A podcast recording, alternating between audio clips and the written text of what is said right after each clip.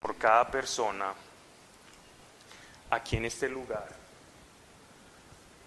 porque no hemos sido nosotros quienes nos hemos elegido, ha sido tú. No sé qué has visto en cada uno, pero nos has señalado y nos has convocado a ser parte de tu reino. Padre, que no desaprovechemos ningún beneficio de haber sido hechos hijos tuyos. Que no desaprovechemos hoy. Padre, y gracias por cada persona aquí y por sus familias en cabeza representada, Señor, por cada persona. Hoy bendecimos su vida porque sé que esa es tu voluntad, es bendecirnos. No viniste, Señor, a morir por nosotros para complicarnos la vida, para hacernos la vida una carga o más molesta, o ponernos una carga religiosa, o un estándar de santidad que no pudiésemos cumplir. Todo lo contrario. Eres quien ayuda, quien facilita, quien resuelve, quien responde. Y nos has llamado para eso. Y hoy te pido que el Evangelio completo, sin importar quiénes seamos y que hayamos vivido, sea en cada uno de nosotros, los aquí presentes, precisamente porque para eso nos tienes, para experimentarte a plenitud, en el nombre de nuestro Señor Jesucristo, tu amado Hijo. Amén. Ok, como les decía, entonces las bienaventuranzas, muchas veces pues, pues hemos escuchado, y bien sea en, en, en prédicas o en la humildad de un sacerdote, sobre Jesús dando, llegando a, Galilea, iniciando su ministerio público, dando las famosas bienaventuranzas donde dice, bienaventurado aquel que tiene una virtud y luego aquel que cumple esta virtud tiene un premio. Entonces hay como una relación dual entre si yo practico algo y si yo hago esto, entonces es soy bienaventurado. Y lo pasamos de largo cuando leemos esto. Ok, ser bueno, ser puro de corazón, ser pobre de espíritu, bienaventurados los que lloran, bienaventurados los que tienen hambre y sed de justicia, porque cada uno de ellos en estas bienaventuranzas pues van a tener su recompensa.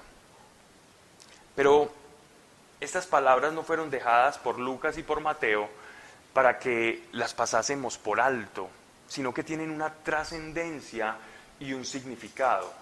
Porque cada bienaventuranza va a representar en la vida de todo creyente los principios por los cuales nosotros vamos a vivir. O, dicho de otra manera, si tú quieres reconocer un verdadero creyente, vas a ver que es bienaventurado porque es de esta manera. Así que nuestra cédula de ciudadanía o nuestra hoja de vida del reino de Dios o de ciudadanos del reino va a poder ser o se va a poder leer porque en nosotros, en nuestra vida, se va a cumplir el hecho de ser puros de corazón, el hecho de que vamos a, a llorar en el espíritu, no quiere decir que los llorones van a ver el reino de Dios, y los que tengan hambre y sed de justicia. Vamos a ver cada una de estas bienaventuranzas.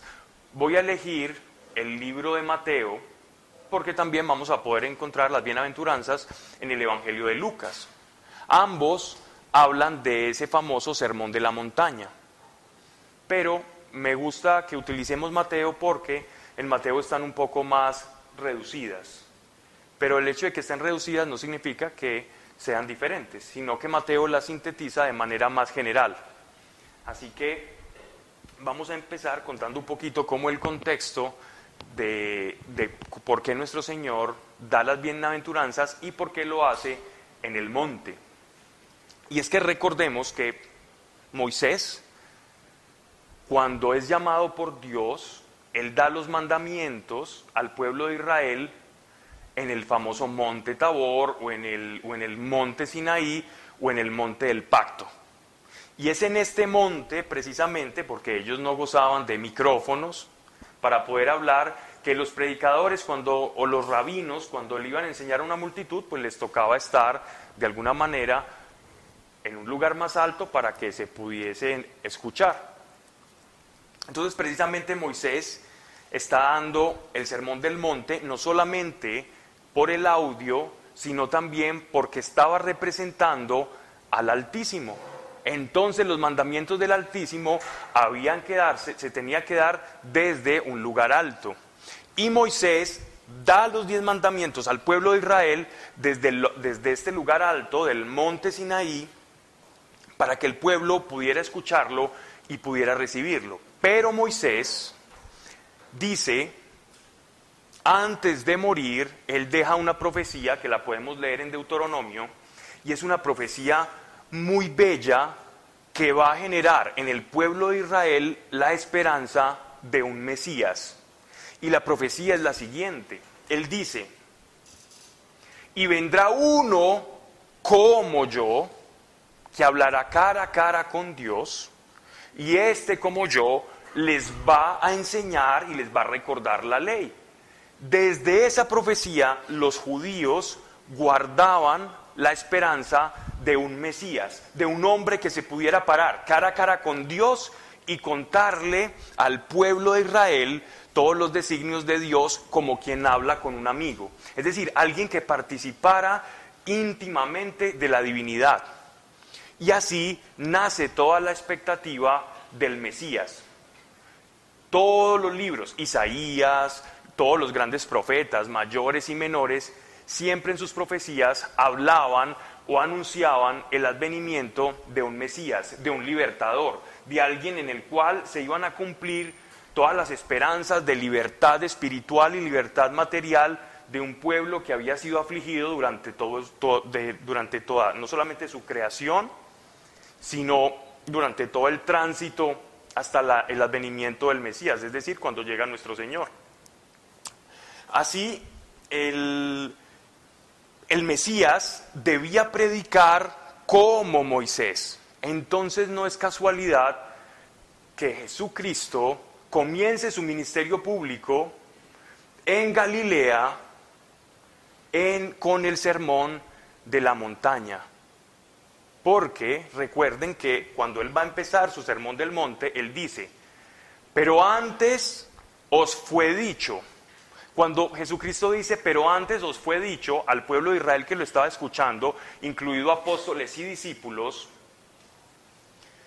cuando Él les dice, os fue dicho, se está refiriendo a lo que les había dicho Moisés de parte de Dios. Pero Él dice en este monte alto, igualmente representando directamente a Dios, pero yo os digo. Este pero yo os digo, esta cláusula que da nuestro Señor, lo que está diciendo es, yo soy aquel que predicó, que profetizó Moisés, que profetizó Isaías, que profetizó Jeremías, que profetizó Malaquías, del cual hablaban las escrituras, que les iba a enseñar verdaderamente el sentido de la ley. Así que si tú quieres resumir todo lo que los judíos vivían, todo lo que está en la ley, todo lo que está en el Pentateuco, los cinco primeros libros de las escrituras y los profetas, lo vas a encontrar sintetizado en las, en las bienaventuranzas. Él le estaba diciendo al pueblo y nos está diciendo a nosotros, ustedes quieren saber cuáles son las condiciones, las facultades que tiene un ciudadano del reino. No es en el cumplimiento de la ley, sino que es en esta manifestación de su ser. Es con estas características que nosotros somos ciudadanos del reino. Con lo cual, los demás cuando nos observan van a poder decir, este tiene algo diferente. A algunos no les gustará. Y Él se los va a decir. E incluso nos va a decir, bienaventurados cuando por su causa somos perseguidos. Entonces, en ese pequeño preámbulo y contextualizando un poco el Sermón de la Montaña, vamos al Evangelio de Mateo, capítulo 5, verso 1 viendo la multitud, subió al monte y sentándose vinieron a él sus discípulos. Y abriendo su boca, les enseñaba diciendo, verso 3, Bienaventurados los pobres en espíritu, porque de ellos es el reino de los cielos. ¿Saben cuánto, cuántos de nosotros nos hemos detenido a pensar qué significa ser pobre de espíritu? Porque si Él nos está diciendo que el pobre de espíritu es bienaventurado, y aparte de todo nos dice, porque el reino de los cielos les pertenece a los pobres de espíritu, quien no quisiera ser pobre de espíritu para ser, primero, bienaventurado. ¿Y qué quiere decir bienaventurado? Bienaventurado significa buena aventura, buena vera, buen camino, una persona bendecida. Un bienaventurado o alguien que tiene buena aventura significa alguien que le va a ir bien. Somos bienaventurados porque tenemos propósito, porque, porque en nuestro camino no estamos solos y tenemos acceso eh, al reino de Dios y de las cosas que hay en el reino de Dios. No estamos solos en ese camino. Entonces, bienaventurado es alguien que le va bien. Y él está diciendo que bienaventurados los pobres en espíritu, que pensamos que es pobre de espíritu. Con tristeza, normalmente puedo ver que esta pobreza de espíritu se ha traducido o se ha malentendido como apocamiento. Confundimos pobreza de espíritu incluso con algún tipo de discapacidad mental. De hecho, hay una expresión en el coloquio antioqueño que es muy usual y es utilizar el pobre espíritu para referirse a una persona con mentecata o con, o digámoslo así, con, con disfuncionalidad de aprendizaje. Y yo recuerdo que hace, hace años teníamos una persona llegada a la familia y era yo niño y mi madre me decía, Pablo, no le discuta a esa persona que es pobre de espíritu. Y entonces yo empecé a asociar pobreza de espíritu con una persona que tenía problemas de, de aprendizaje, problemas mentales, y ok, entonces esta persona sería bienaventurada, para entendiendo así la expresión. Pero no nos vamos al coloquio de la palabra, sino a lo que nuestro Señor o el pueblo judío entendían por pobre de espíritu. No solamente me he encontrado con que muchos vemos esta expresión pobre de espíritu como apocamiento, sino que esta palabra pobre de espíritu en algunas traducciones se asocia con la pobreza material. Entonces, bienaventurado el que tiene espíritu de pobre, dicen algunas traducciones. ¿Quién me dice que es un espíritu de pobre? Yo conozco personas pobres porque son perezosas o porque no trabajan. Conozco personas pobres porque han sufrido calamidades o porque han entrado en quiebras. Y yo no, yo no veo que eso sea ser bienaventurado. El sufrir una quiebra económica no, no es para decir que es bienaventurado. Y gracias a esas interpretaciones, malas interpretaciones de esta bienaventuranza, muchas personas de la iglesia comenzaron a creer que Jesucristo, nuestro Señor, estaba predicando una lucha de clases o un beneficio sobre clases desfavorecidas sobre clases más privilegiadas. Y empezaron a distorsionar las escrituras. De ahí nace, y perdónenme que, que me meta en cuestiones teológicas, pero de ahí nace la famosa y dañina teología de la liberación el ver el Evangelio como un instrumento para la lucha de clases y no como un instrumento que Dios dejó para que nosotros alcanzáramos la salvación, desvirtuando completamente el verdadero significado del Evangelio. Tristemente, ni uno ni lo otro es pobreza de espíritu. Para entender qué es ser pobre de espíritu, tenemos que ir al Salmo 22.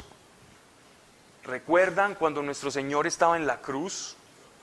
Estaba siendo crucificado y Él va a entregar su cuerpo por nosotros, por nuestras dolencias, por nuestras enfermedades, por nuestro corazón fracturado.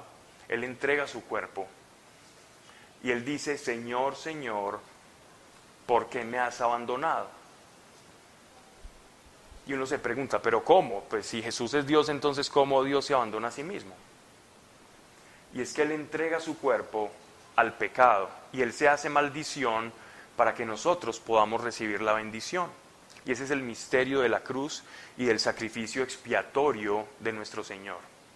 El hacerse afrenta y maldición para que nosotros podamos tener buena ventura, para que podamos ser bienaventurados.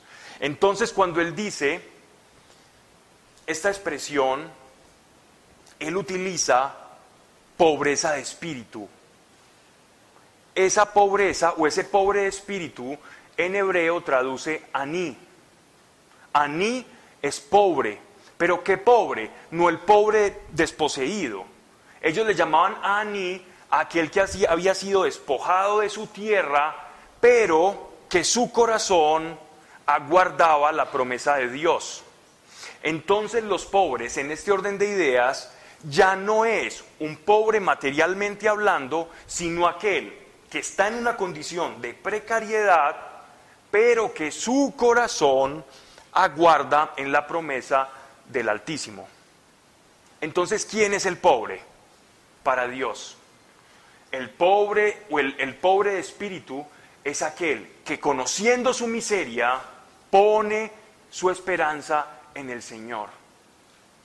Por eso, esta expresión, aní o anawim, que significa o el pobres, aní es el singular, anawim es el plural, traduce literalmente aquellos que, conociendo su condición, ponen su esperanza en el Señor. Y aquí permítanme hablar de algo, y es el arrepentimiento. Y es que nadie puede llegar a Dios sin previo arrepentimiento.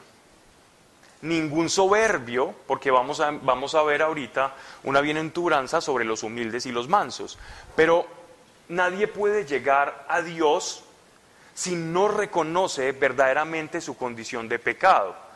Porque si yo no reconozco que soy pecador, entonces luego yo no voy a necesitar un Salvador. El reconocimiento de mi propia miseria va a desencadenar, se va a desatar dentro de mí un deseo de salvación. Nadie llega a la salvación si no primero se reconoce necesitado de ella. Todos debemos cumplir un requisito y no es que el Evangelio sean normas, no, sino que cómo yo voy a llegar a un Dios que me está ofreciendo salvación cuando considero que todo está bien dentro de mí. Pero el pobre de espíritu, recuerden, no la pobreza material, es aquel que mira para sí, hacia adentro y reconoce, aquí hay miseria, aquí hay pobreza. Tanto me falta para conocer a Dios que hay dentro de mí que no me permite, que no me permite tener esa condición o esa conexión con Dios. Y es que el precio del pecado es la separación con Dios. El precio del pecado es que nosotros no podamos tener acceso a esa fuente inagotable que se llama Dios el hecho de que escuchemos cosas de Dios y nos parezcan fantásticas, pero cuando comienzas a caminar con Dios, siguen siendo fantásticas, pero te das cuenta de que pueden ocurrir, porque estás caminando con Él, porque Él ya pagó un precio para que tú vivieras en esas cosas. Él ya diseñó un camino con cosas para que tú vivas, para sorprenderte. Esa es la calidad de Dios que tenemos. Pero primero debemos examinar el corazón y ser pobres de espíritu. Así que, carta de presentación de todo ciudadano del reino de los cielos, de todo hijo de Dios. Es aquel que un día dijo, Señor, yo solo no puedo. Dios, te necesito. Te necesito. Y solo en ti reconozco que puedo alcanzar libertad. Es como aquel encarcelado que tiene la posibilidad de ver a alguien con las llaves de su cadastro, de su, de, su cárcel, de su calabozo. Y, y crea que por su propia cuenta se puede, romper esos grilletes, esas barras, o romper ese candado, debe reconocer que está encarcelado, debe reconocer que está en prisión, pero que hay alguien que lo puede sacar. Y que no es desde, desde el interior, sino que es algo de afuera. Esa es la salvación que se nos ofrece. Por eso predicaba Juan el Bautista. Arrepentíos porque el reino de los cielos está cerca. Arrepentíos porque el reino de los cielos está cerca. Uno no se arrepiente cuando se cree bueno. El soberbio no se arrepiente porque cree que todos sus caminos lo hace bien. Pero cuando Dios ve a un pobre de espíritu, dice, este tiene condiciones para experimentar las verdades del reino. Y llega en misericordia, porque la misericordia solo alcanza, solo alcanza al pobre de espíritu. La misericordia solo se recibe cuando yo reconozco quién soy. Cuando yo me observo y digo, yo soy esto y te necesito. Solo ahí podemos recibir misericordia. El arrepentimiento fundamental para la pobreza de espíritu no es apocamiento. No confundamos el arrepentimiento con apocamiento. Si alguien actúa con un corazón arrepentido, te vas a dar cuenta que terminan siendo los más fanáticos y fantásticos hombres y mujeres al servicio de Dios.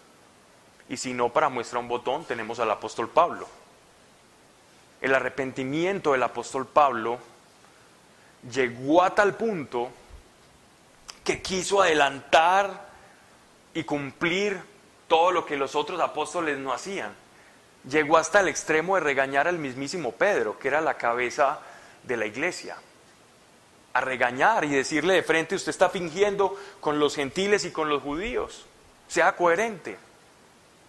Un apóstol que había llegado mucho tiempo después y que apenas había tenido una experiencia con nuestro Señor resucitado. Ese es el poder del arrepentimiento. Así que un verdadero arrepentido no es un apocado, todo lo contrario, porque cuando tú recibes misericordia, siendo pobre de espíritu, entonces de la misericordia que tú recibiste, de esa misericordia vas a hablar. Y el mundo está sediento de misericordia y de perdón y que si nos equivocamos, encontremos una mano que nos diga, yo también me equivoqué, pero encontré otra cosa más grande que yo para salir de mi error. Encontré algo mucho mayor, porque lo mayor puede ofrecer perdón. Lo menor no perdona lo mayor, solo lo mayor puede perdonar, porque tiene el poder para hacerlo. Nosotros tenemos el poder para pasar de, de alto una ofensa, pero Dios tiene el poder de la libertad que da el perdón. Así pues, que no nos quedemos con una falsa interpretación de la pobreza de espíritu. Queremos ser pobres de espíritu, miren lo que dice Dios. Heredaremos, tomémoslo en primera persona, bienaventurados somos los pobres en espíritu, porque nosotros tendremos el reino de los cielos. Un corazón en continuo arrepentimiento y en continua verdad no nos creamos más de lo que somos, pero tampoco nos creamos menos de lo que somos, porque eso no es humildad. La humildad es la verdad y me han escuchado muchas veces repetir esta afirmación. La humildad no es apocamiento, la humildad es caminar en verdad.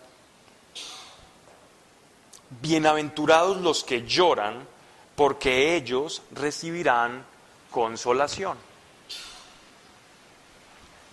Bienaventurados los que lloran no se está refiriendo a los bebés, no se está refiriendo a, a los hipersensibles.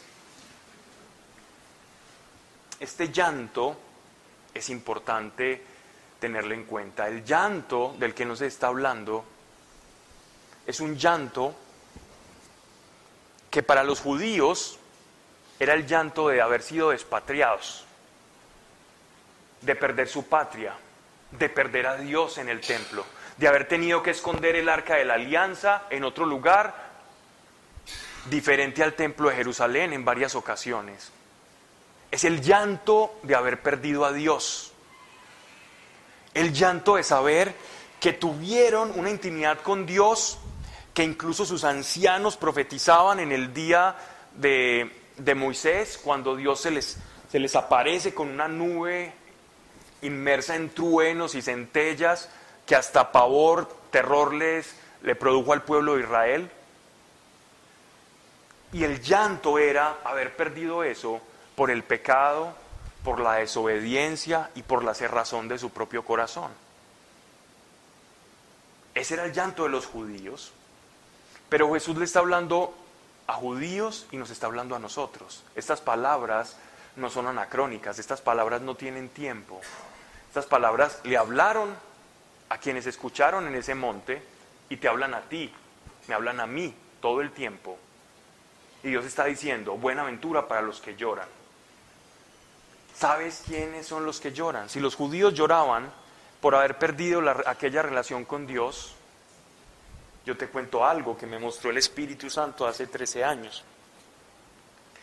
Y Él me mostraba, cuando yo tuve mi, mi conversión, mi llamado, que nuestro espíritu gime dentro de nosotros, dentro de cada uno de nosotros. Tú tienes una parte de ti, dentro de tu humanidad, como Dios te diseñó, que todo el tiempo está clamando por encontrarle un propósito a esta vida, que ordinariamente no tiene sentido. Y tu espíritu gime por reencontrarse con su creador, con su papá, porque fuimos hechos a su imagen y semejanza y queremos retornar a Él. Todo el tiempo queremos retornar a Él. Todos los inventos, todo acto de mediana bondad, con Dios o sin Dios, son remedos de nuestro espíritu intentándose parecer al Creador en nuestras propias fuerzas. El que llora es aquel que entiende y que gime porque en este mundo reine Dios. El que llora y anhela y escucha al Espíritu diciendo, a mí me hace falta algo por dentro. Yo voy, trabajo, consigo cosas, a veces ni las consigo, pero no le encuentro sentido a esta vida. Yo camino y hago cosas, vendo cosas, encuentro a personas, tengo amistades,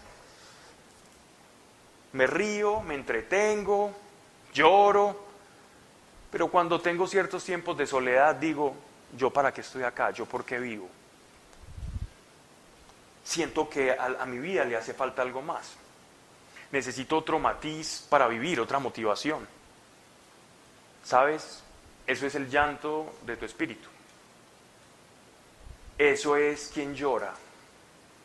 Pero una cosa es llorar por llorar, porque yo puedo llorar por llorar, y eso no es el llanto del espíritu, eso es queja. Hay quien llora por la situación. Yo lloré durante mucho tiempo, en sentido figurado. Y es me quejé de la vida, de todo lo que se hace acá, de los trabajos, de lo que ofrece este cuerpo, y me quejé durante toda mi infancia y adolescencia por no tener alas o, por no ser más libres y por qué nos tenemos que morir. Y mi llanto era una queja. Y la diferencia de bienaventurado aquel que llora es a quién le lloras. ¿A quién le lloramos? Si lloramos por llorar, nos quejamos. Pero si lloramos a Él, en Él,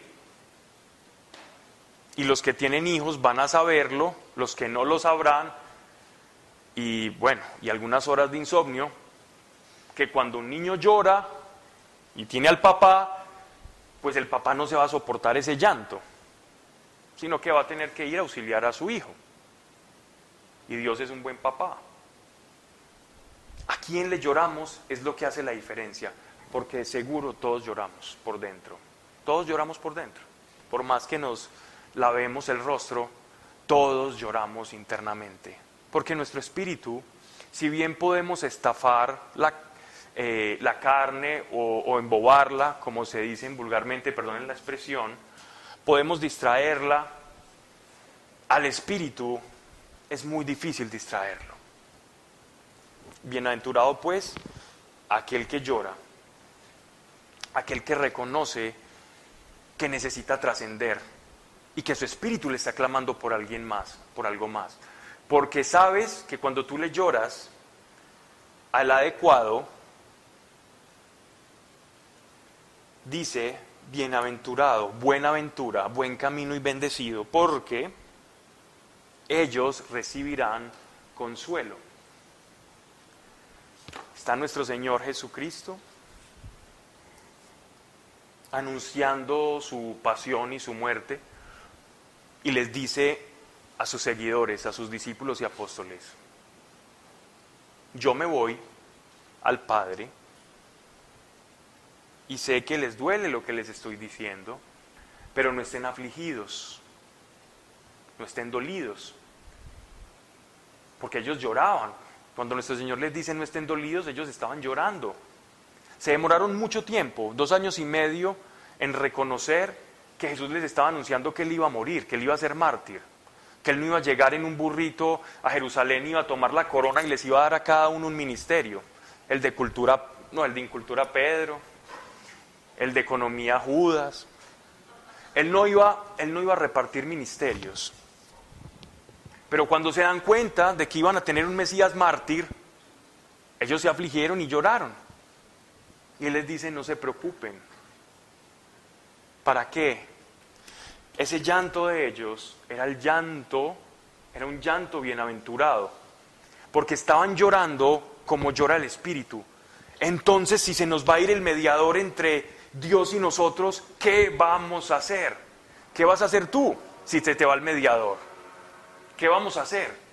En ti, cuando te escuchamos a ti, escuchamos profecía, es decir, escuchamos a Dios. Pero si nos dices que vas a morir, entonces nosotros vamos a quedar dispersos y solos como el pueblo de Israel siempre ha quedado. Y vamos a continuar llorando. Pero Él les dice, estén tranquilos, porque yo les enviaré el Espíritu Santo y Él es el dador de todo consuelo. Así que no tenemos derecho a no ser consolados. Si sientes en tu vida que hay falta de consuelo, pues la ecuación es muy simple. A falta de consuelo, falta del Espíritu Santo en tu vida.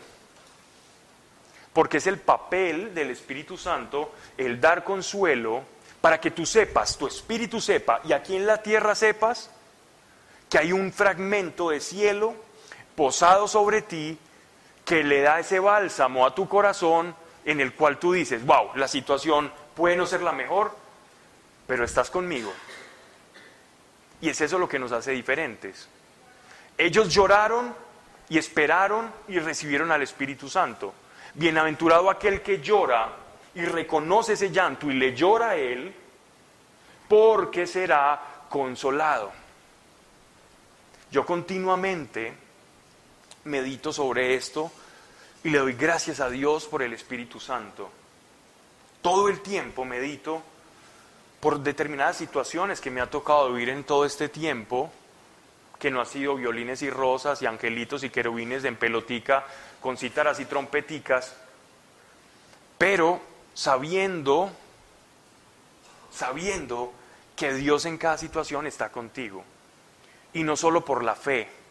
No es que yo me mentalice o te programe, sí, Dios está conmigo, Dios está conmigo y te lo tengas que repetir tanto para que algo tan inverosímil te lo creas, con evidencia de que realmente está ahí. El papel del Espíritu Santo es traer evidencia a tu corazón de que Dios está ahí el papel del Espíritu Santo es traer evidencia a tu cuerpo, a tu carne, si es necesario, que Dios está ahí. Y cuando sientes que Dios está ahí, es como cuando uno estaba pasando por, por cierta enfermedad o un estado febril en la infancia y estabas en el regazo de tu mamá, confortado, con unas palmaditas, dándote cualquier jarabe y te decía, tranquilo mijo, mañana va a amanecer bien.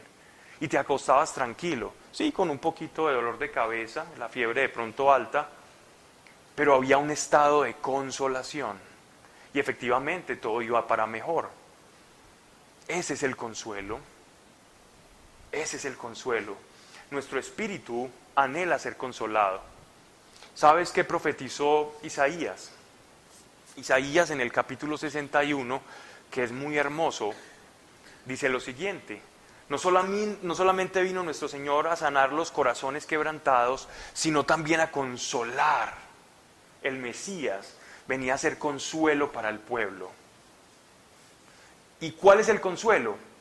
No tengo comunicación con Dios, no tengo contacto con Dios, me siento solo en esta tierra, no le encuentro sentido a esto. Ah, pero cuando baja el Espíritu Santo sobre ti, te toca y tienes una intimidad con Él, entonces recibes aquel consuelo que tu espíritu está anhelando desde que nacemos. Esa es la consolación del espíritu. Dios está aquí. ¿Cómo sabes que estás consolado? Porque puedes caminar en medio de diversas circunstancias y decir, pero Dios está aquí.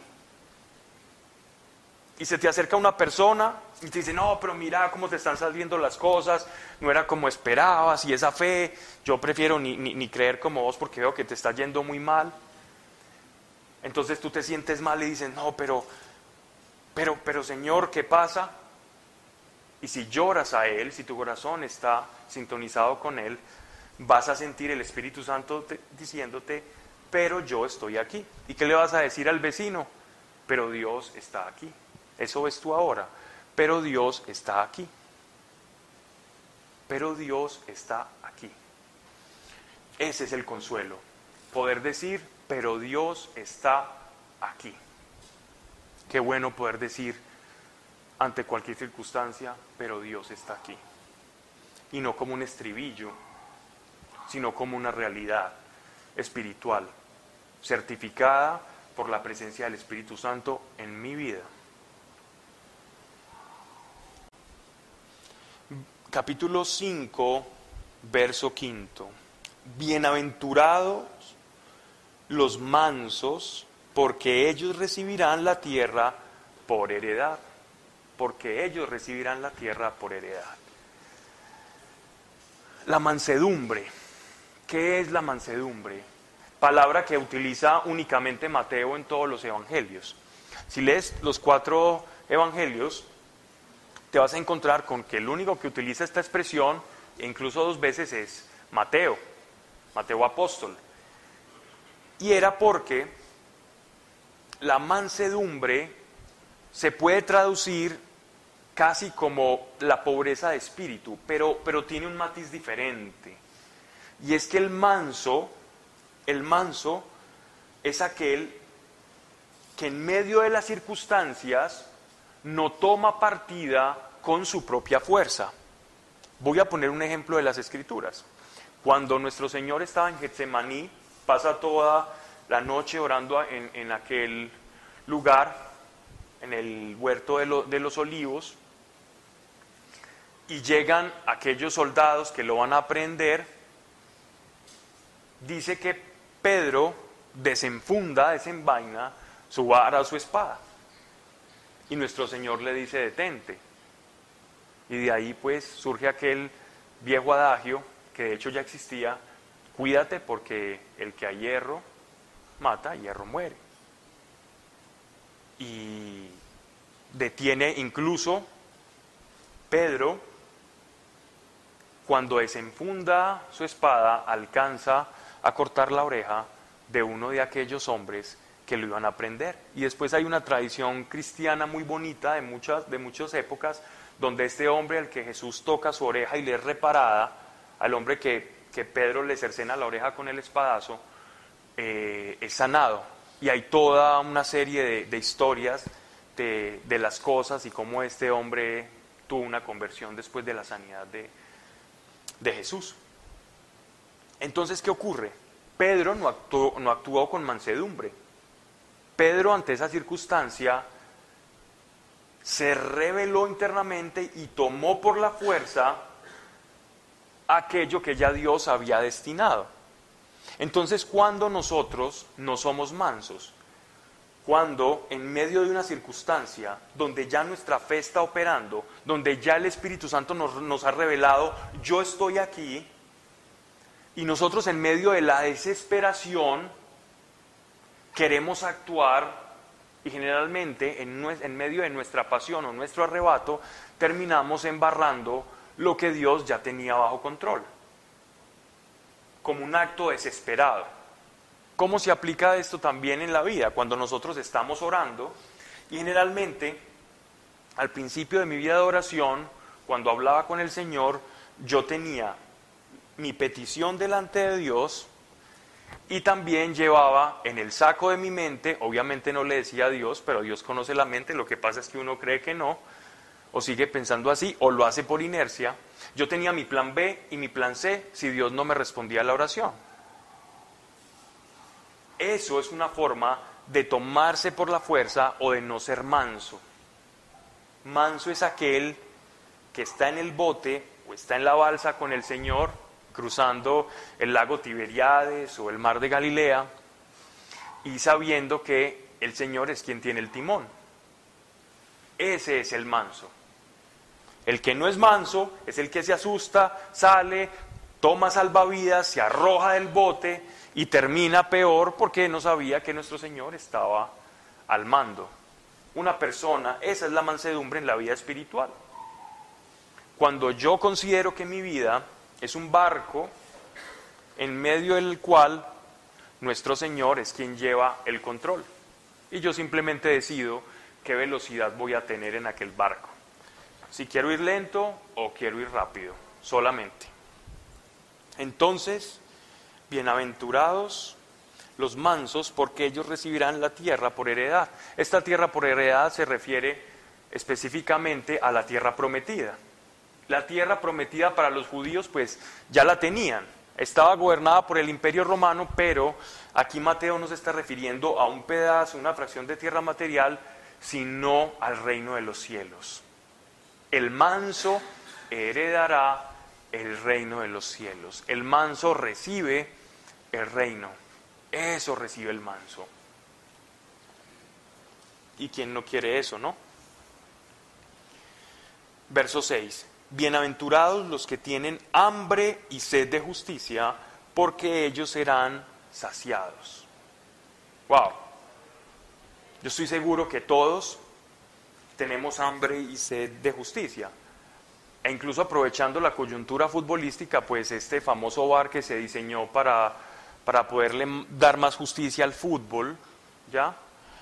Es, uno podría decir, ah, esto es hambre y sed de justicia. Todos queremos que las cosas salgan bien.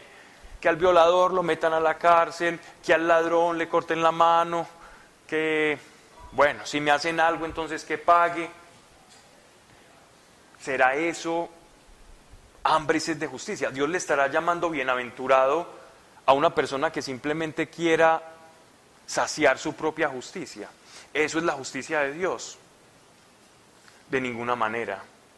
La justicia de Dios no es la retribución al malo bien humano. Cuando nosotros veamos en las escrituras la palabra justicia, no se, refiere a un veredicto judicial no se refiere a una retribución. ¿Saben qué es la justicia para Dios? Cuando leamos en las escrituras, y esto lo saben de sobra, pues quienes o escuchan o, o, están pues como siguiendo con las charlas que damos de Biblia, en las escrituras cuando tú leas justicia, no se refiere a retribución, se refiere a hacer la voluntad de Dios. Por eso dice que Jesús fue justo, ¿Quién es justo? No es el que retribuye. Justo es aquel que conforme a la voluntad de Dios camina y se expresa. Es decir, el justo se parece más a Dios porque hace su voluntad. Entonces, ¿quién realmente tiene hambre y sed de justicia? Aquel que quiere que la voluntad de Dios se haga en este mundo. Porque ciertamente en este mundo no se hace la voluntad de Dios. Si se hiciera la voluntad de Dios en el Padre nuestro, no oraríamos, Padre nuestro, hágase tu voluntad aquí en la tierra como es en el cielo. No estaríamos pidiendo algo que ya está. Pedimos lo que no es para que sea. Deseamos y tenemos hambre de lo que no es para que sea. Y cuando uno quiere cosas que no son para que sea, necesita de algo, de un don que Dios nos ha otorgado que se llama la fe. Cuando tenemos fe, lo que no es por fe, lo manifestamos en esta tierra para que sea. La voluntad de Dios no se hace en esta vida, por lo tanto Dios necesita de personas, de tus manos, de tu fe, para que su voluntad, que en el cielo todos corren, en el cielo Dios piensa algo y ya hay un ángel con, con el desayuno servido en la cama, ya hay un ángel enviando, ya hay otro trapeando, ya hay otro salvando a alguien de una muerte. Cuando Dios piensa algo en el cielo se hace. Es la premisa, pero acá no. ¿De qué depende?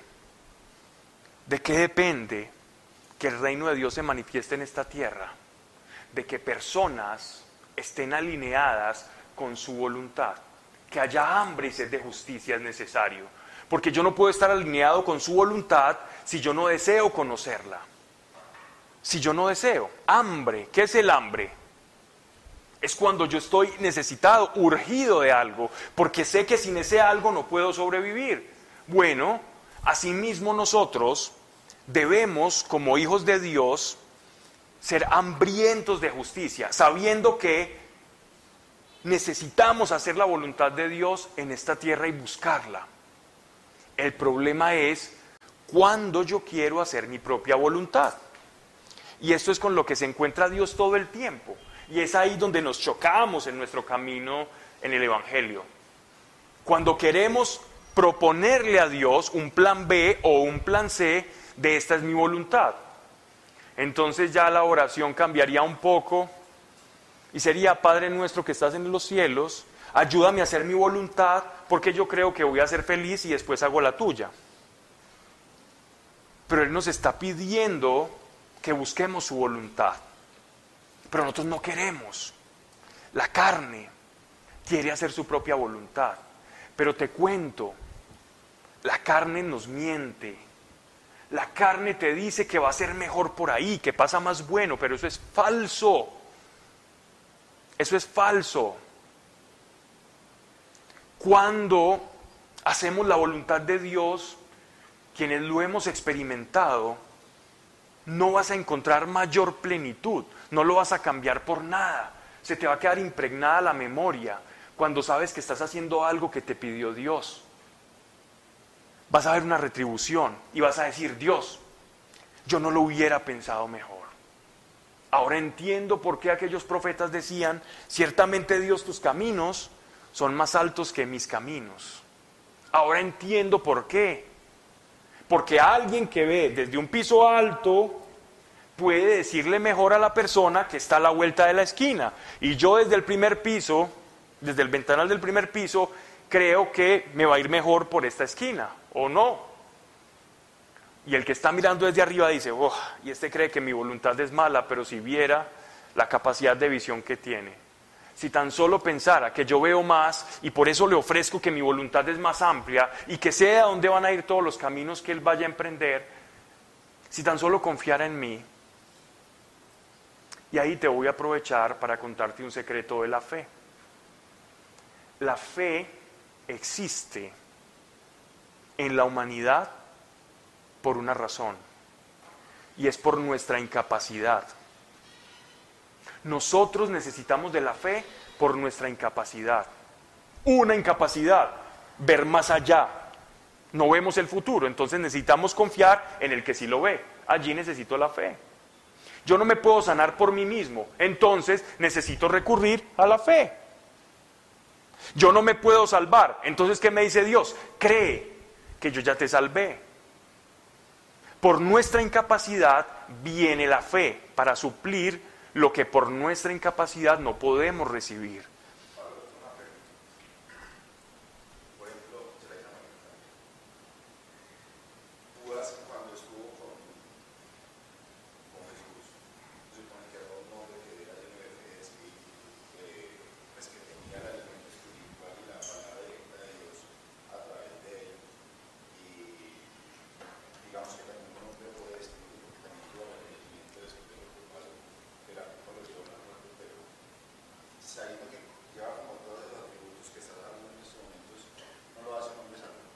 Mira, eh, el problema de Judas, que vamos pues a hacer como ese paréntesis, es que él lloró.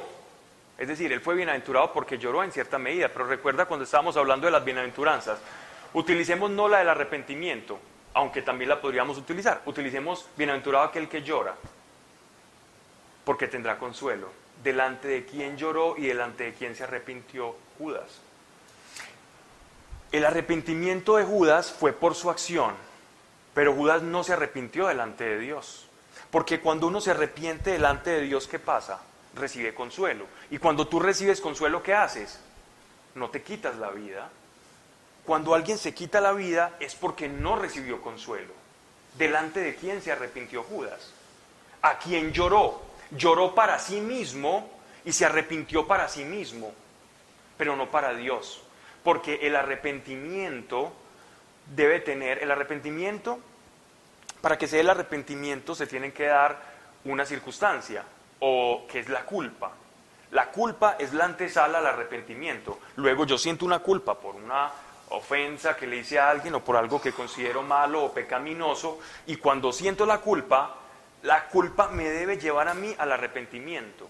Cuando yo llego al arrepentimiento, verdadero delante de Dios, porque el arrepentimiento de, ay, lo hice mal, lo hice mal, lo hice mal, y solo ese arrepentimiento se queda en culpa, es decir, no, la, culpa no hace la transición al arrepentimiento, entonces quiere decir que yo no conozco a Dios verdaderamente.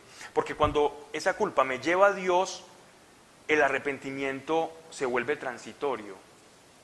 Y esto es muy importante porque aquel creyente que se sigue culpando de los pecados del pasado, es un creyente que no ha conocido el poder de la sangre de Jesucristo.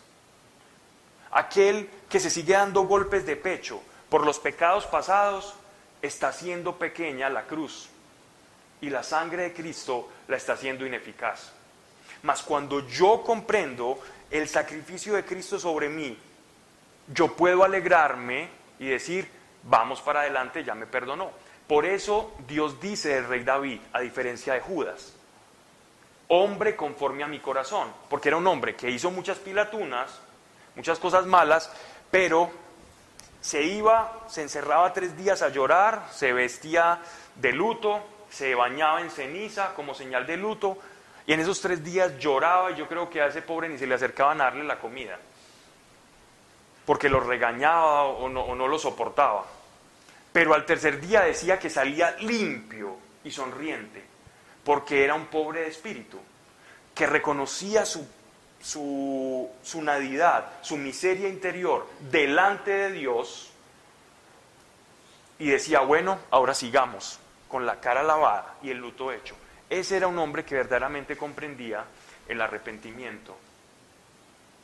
Lo que le pasó a Judas fue lo contrario. Seguimos entonces con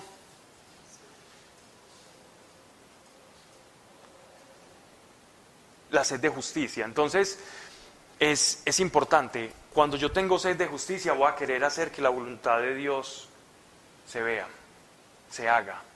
Y veo que están pasando cosas en el mundo y yo siento lo que Dios siente, yo sintonizo el corazón de Dios. Veo que están asesinando niños, que están aprobando leyes para asesinar a los niños y diciendo que a los cuatro meses todavía son un objeto, que no son persona. y yo tengo hambre y sed de justicia. Y quiero que Dios haga algo allí.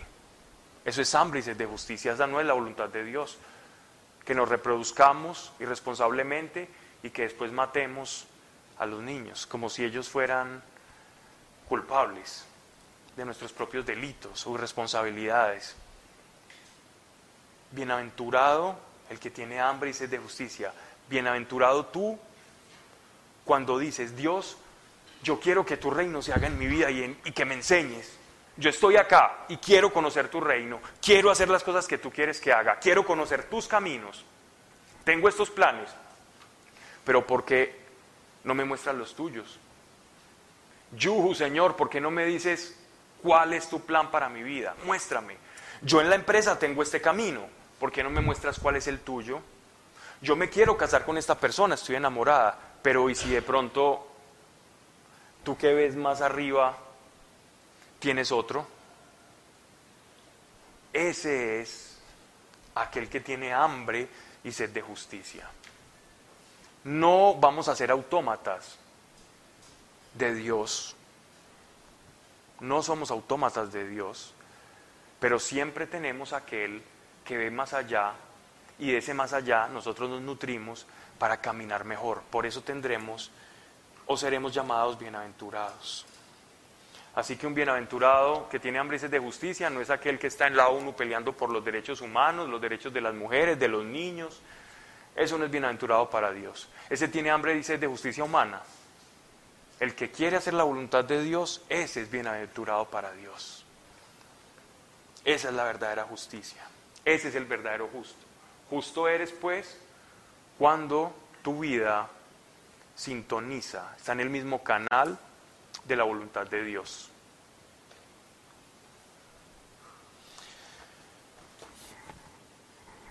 Verso 8. Vamos a terminar acá.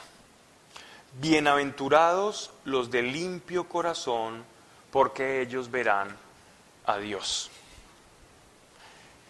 Esto sí es lo más, lo más fuerte, lo más bonito porque si Dios mismo nos dice que el corazón del hombre es, dos puntos, abro comillas, perverso y engañoso,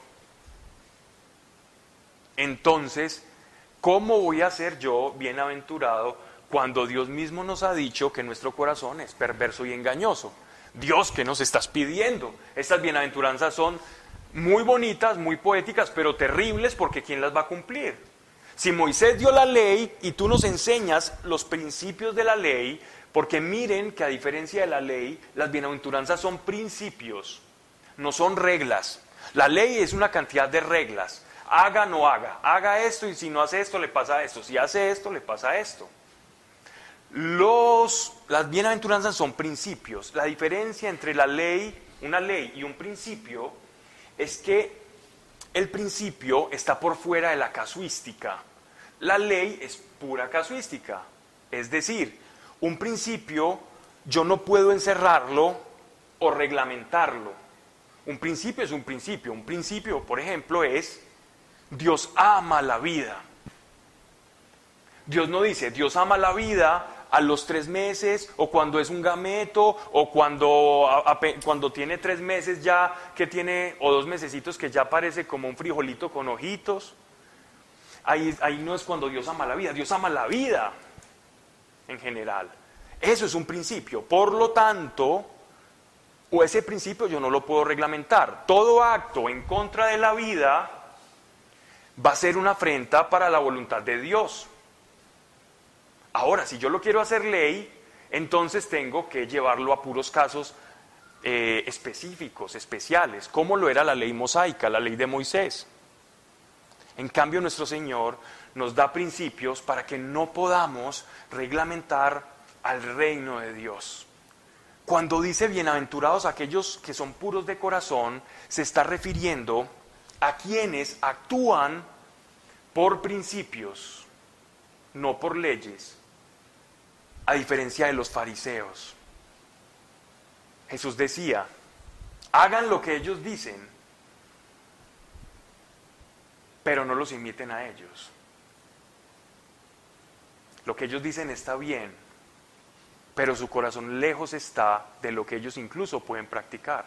Yo puedo hacer cosas piadosas, puedo parecer piadoso, me puedo vestir como alguien piadoso, puedo caminar despacio, puedo tener la Biblia debajo del brazo, puedo decir amén hermano, Dios te bendiga, o tener en mi boca todo el tiempo estribillos religiosos y decir amén a todo lo que me digan, poner canciones de Adrián Romero en, el carro todo el día, o poner las, las canciones de este que anda con la guitarrita que le hacen falta las manitos, y puedo hacer todo eso y parecer muy bueno pero lejos mi corazón de serlo. Y esa fue la, precisamente la enseñanza que nuestro Señor nos dejó con los fariseos. Limpio de corazón es aquel que busca la coherencia, ser coherente. Y ninguno de estos principios en nuestra carne los podemos cumplir. Y el orden, en este caso, tiene sentido cuando Él nos dice, bienaventurado aquel o los pobres de espíritu, significa aquel que se reconoce a sí mismo que no es capaz. ¿Recuerdan? Por eso es la primera bienaventuranza, porque yo no puedo cumplir ninguna bienaventuranza por mi propia fuerza, por mi propio esfuerzo, por mi propia valía, valentía o voluntad. El cristianismo, el Evangelio, no es una disciplina espiritual. El Evangelio no es una disciplina espiritual. El Evangelio es la respuesta del ser humano a la gracia. ¿Cómo responde el ser humano a la gracia? Eso es vivir el Evangelio. No como yo busco producir la gracia para sentirme bien. Es como yo respondo a ella. Así que el Evangelio es un ofrecimiento de Dios al que el Espíritu nuestro, nuestra alma, responde. Dios se ofrece, nosotros respondemos. De esa respuesta nace un corazón puro. Es decir, la pureza del corazón no es esfuerzo o disciplina, sino que es un corazón dócil, humillado, manso, que responde al ofrecimiento que Dios nos hace, gratuito, por medio del Espíritu Santo que transforma nuestra vida. No es nuestra carrera, es su carrera en nosotros, es su obra en nosotros. No es nuestra obra cumpliendo las demandas de Dios, es su obra en nosotros donde recibimos y respondemos a aquello. Esa es el verdadero evangelio. Eso es lo que Dios nos está pidiendo. Como tenemos poco tiempo, yo los invito a que, a que leamos, a que escudriñemos las bienaventuranzas y, y nos cuestionemos. Porque esto debe ser, algo de esto debe estar dentro de nosotros. En algunos, unos matices más altos que otros, en algunos puntos. Pero esto debe marcar tu vida. Padre, gracias por tu amor. Gracias por, por cada persona aquí. Padre, si hay necesidad en casa, económicamente hablando, Señor. Gracias porque hay provisión en lo sobrenatural. Tantas personas que están acá con sus necesidades. Sabemos que te interesan nuestras necesidades, Dios. Pero hay una sobre todo. Y es saber que tú no quieres estar más separado de nosotros. Pero que no puedes violentar por tu principio de amor el hecho de que no seamos nosotros quienes queramos romper la barrera. Tú ya pusiste de tu parte, tú ya entregaste tu cuerpo por nosotros. Ahora solo nos queda acercarnos y recibir eso, Señor. Nuestra verdadera y máxima necesidad en esta vida es que estamos separados de ti. Y cuando te tocamos y te alcanzamos, eso, eso que creemos ahora necesitamos, viene, solo se nos es añadido. Pero estás buscando que reconozcamos lo primero, la prioridad. Y es esa prioridad que clama nuestro espíritu. Y a esa estamos apuntando hoy, Padre y que toda barrera, impedimento, y si hay falta de perdón, si hay falta de fe, porque no creamos que esto es para nosotros o que esto es para especiales, Dios. Yo no veo nada especial en esos pescadores y en un cobrador de impuestos. Nos has demostrado vez tras vez que esto no es de especiales y que el especial eres tú. Que se derriben barreras de incredulidad también, de falta de perdón y que lo sobrenatural del reino que tú quieres que todos experimentemos sea con cada uno de nosotros y esta necesidad, Señor, satisfecha por medio de tu Santo Espíritu. En el nombre de nuestro Señor Jesucristo. Amén. Y amén. ¿Quién habló?